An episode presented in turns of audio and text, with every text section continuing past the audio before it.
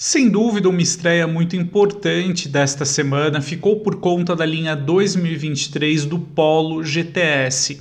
Então, com isso, nós já temos aí todas as informações sobre o hatch compacto esportivo e aí naturalmente surge a dúvida, né? Qual é a melhor opção para quem deseja um compacto aí uh, verdadeiramente com uma proposta aí que não fica ali naquele famoso esportivo de adesivo, né? Modelos que contam aí com uma mecânica de fato mais envolvente, números aí de potência e torque bem acima da média.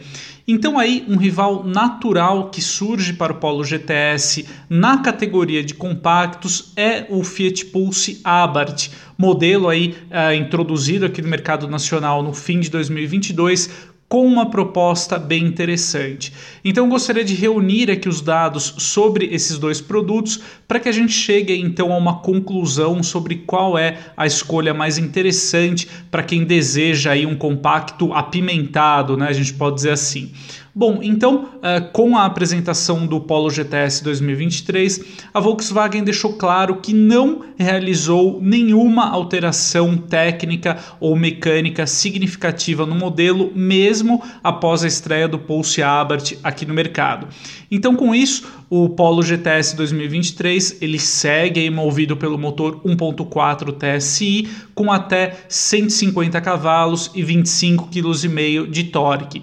É fato, é, então, né, que é, quando a gente avalia as credenciais técnicas, o Pulse Abarth ele se sobressai, uma vez que ele conta aí com 1.3 turbo, também com injeção direta, mas entregando aí até 185 cavalos e 27,5 kg de torque com etanol.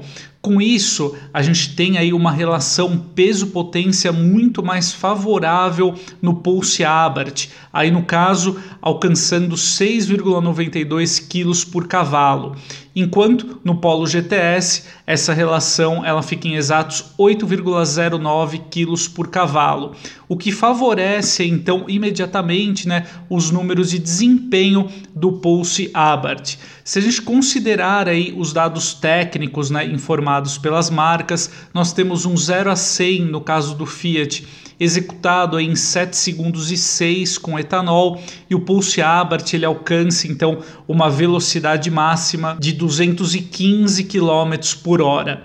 Já no caso do Polo GTS, a aceleração de 0 a 100 é cumprida aí em 8,3 segundos e a velocidade máxima do Volkswagen é de 206 km por hora.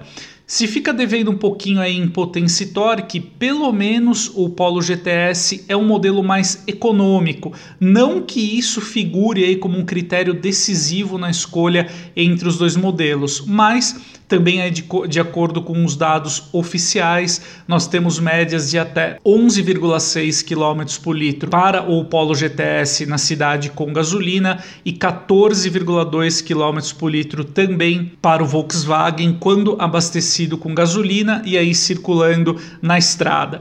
Já no caso do Pulse Abarth, os dados aí de consumo, uh, seguindo também aí o padrão oficial, eles ficam em 10 km por litro na cidade e 12,3 km por litro na estrada, também aí com gasolina. Em termos de custo-benefício, o Polo GTS, né, ele chegou ao mercado com um valor tabelado em 145.790, que é um preço aí inferior em relação aos 149.990 que a Fiat pratica para o Pulse Abarth. A princípio, o Polo GTS ele teria ali uma vantagem, né, por conta desse preço menor, mas o Pulse Abarth ele conta aí com uma lista de itens de série melhor, em especial quando a gente avalia o conteúdo de tecnologia e assistência à condução. Só o Pulse Abarth ele conta aí com o alerta de colisão com frenagem autônoma de emergência e também o assistente de permanência em faixa.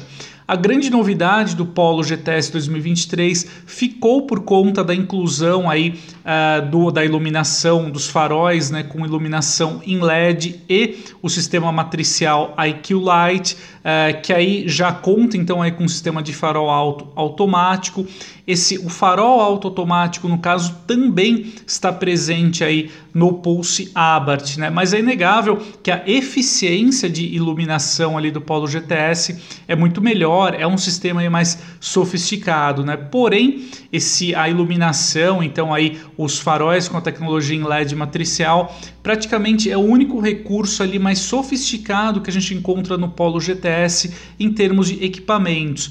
Enquanto aí no Pulse Abarth, como eu já comentei, né, a gente tem uma lista ali mais completa, mais recheada. Bom, partindo então agora para a conclusão, eu acho que em resumo, quem deseja um compacto verdadeiramente esportivo e hoje em dia encontra no Fiat Pulse Abarth a melhor opção.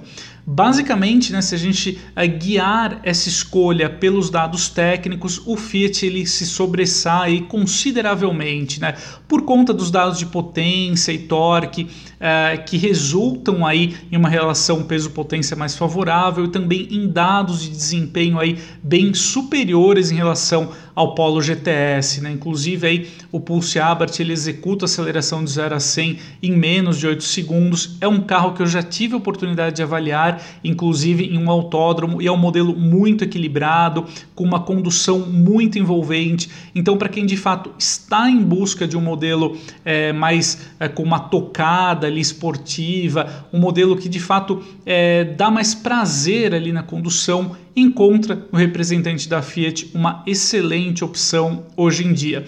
Uma só para finalizar, né, uma vantagem também de certa forma indireta no caso do Pulse Abarth é a sua proposta um pouquinho mais crossover, né? Então com uma altura em relação ao solo superior em relação ao Polo GTS, que é um hatch compacto, e também no Pulse Abarth a gente encontra ângulos de ataque e de saída mais favoráveis. Tudo isso resulta em uma condução também no uso urbano, aqui nas ruas e avenidas, mais confortável, né? Então, em resumo, a gente pode apontar hoje em dia aí o Fiat Pulse Abarth como a escolha aí mais interessante para quem deseja um compacto esportivo.